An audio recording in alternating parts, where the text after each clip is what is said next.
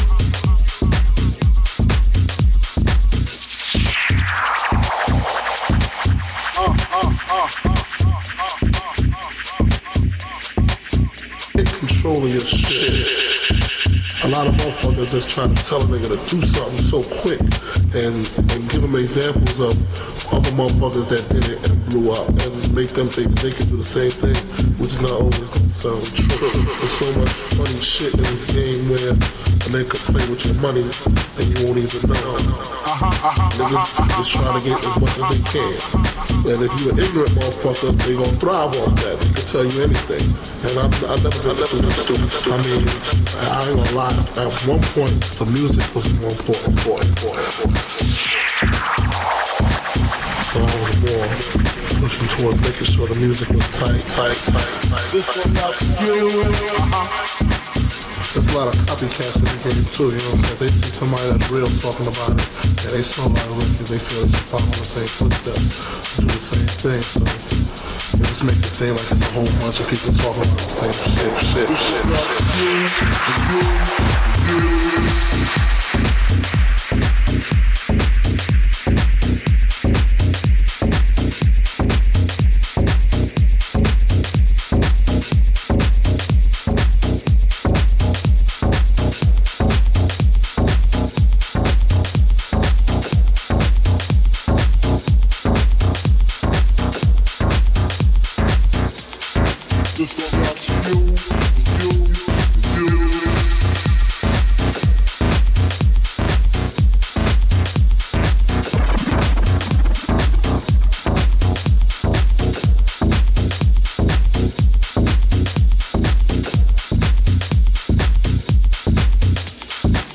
go loud.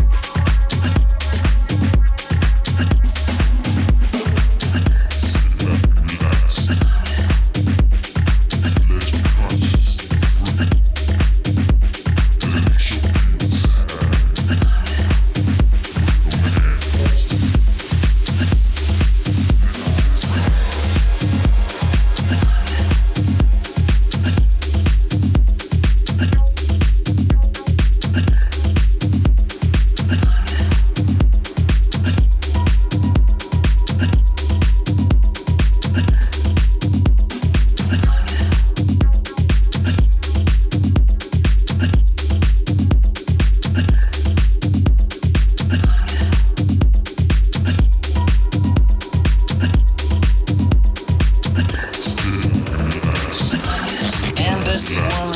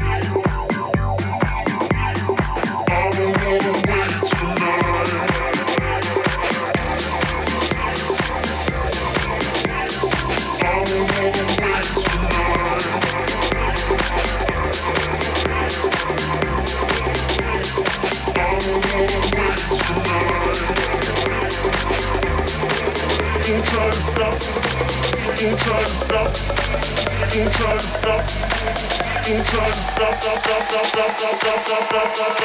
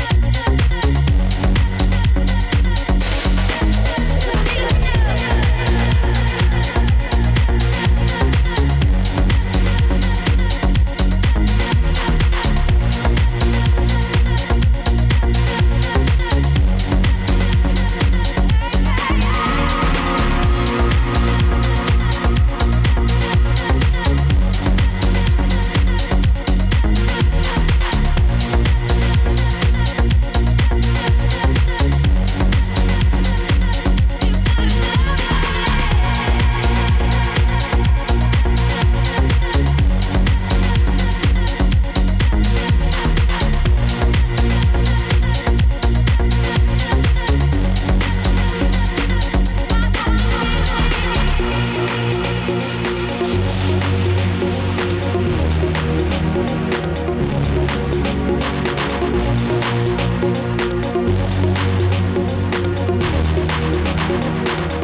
gotta love me, yeah.